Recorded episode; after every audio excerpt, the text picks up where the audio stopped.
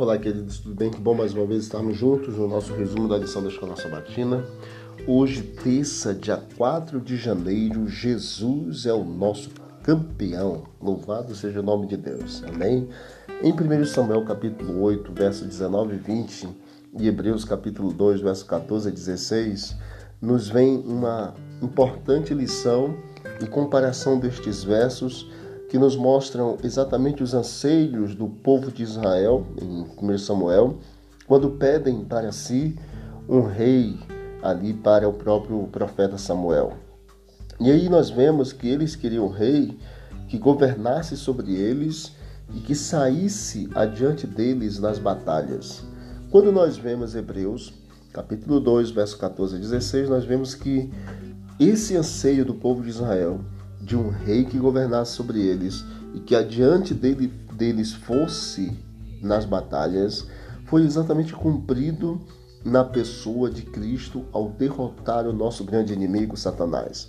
Os israelitas queriam um rei para ser juiz e líder na batalha porque se esqueceram de que Deus era seu rei. A restauração completa do governo de Deus sobre seu povo aconteceu exatamente com Jesus Cristo como nosso rei. Jesus ele nos lidera na batalha contra o inimigo. Hebreus 2 descreve exatamente Jesus como campeão dos fracos seres humanos. Amém? Cristo enfrenta e derrota o diabo em um combate solo e exatamente nos livra da escravidão.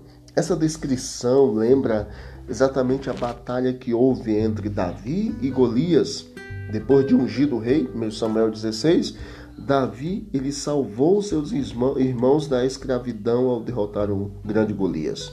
Os termos do combate exatamente determinavam que o vencedor escravizaria o povo da outra parte, 1 Samuel capítulo 17, verso 8 a 10. Assim Davi foi o campeão de Israel, ele representou a nação israelita.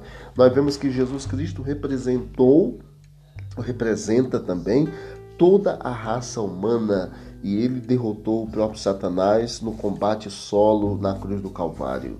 Isaías 42, verso 13, 59, de 15 a 20, nós vemos que Yahvé, o grande Deus, ele é descrito como um guerreiro que luta para fazer justiça e para vingar seus filhos. Em referência exatamente também com Hebreus 2, é, nós vemos o fato de Deus ter livrado Israel em um combate solo e nós vemos que nós não estamos sozinhos em meio a esta batalha. Como cristãos, muitas vezes pensamos que nós lutamos sozinhos contra Satanás, mas quando lemos Efésios 6, 10 a 18, que vemos que estamos em combate com o diabo, Deus é o nosso campeão e vai para a batalha antes de nós. Precisamos nos vestir da armadura de Deus, somos parte do exército de Deus e é por isso que temos que usar essa armadura. Além disso, não lutamos sozinhos. Amém? O sujeito, por exemplo, de Efésios 6 é plural. Nós, como igreja, pegamos a armadura e lutamos juntos atrás de nosso campeão, o próprio Deus. Então nós não estamos sozinhos. O Senhor já vai adiante de nós, abrindo as o caminho, derrubando as muralhas, quebrando portas e nos dando condição para nós vencermos pelo poder de Deus. Louvado seja o nome do Senhor. Então as tuas vitórias, elas foram conquistadas antecipadamente por Cristo, porque Jesus é o nosso campeão. Qual o sentimento que vem ao teu coração quando você tem certeza de que Jesus é o teu campeão, é o nosso campeão? Ah, queridos, é muito bom sabermos que nós temos um guerreiro que batalha por nós e que já é vencedor. Nos apeguemos a esse guerreiro, a esse Deus, ao Senhor Jesus e andemos sempre em seus caminhos. Vamos orar? Querido Deus, muito obrigado porque tu és o campeão, o vencedor, o guerreiro, o rei do universo. Obrigado porque o Senhor já venceu o combate solo e hoje nos dá a certeza ao ir, ao ir diante, adiante de nós vencendo as batalhas que nós estamos atrás, recebendo as bênçãos, que o Senhor continue conosco a cada dia. É o que nós te pedimos e te agradecemos, em nome de Jesus. Amém.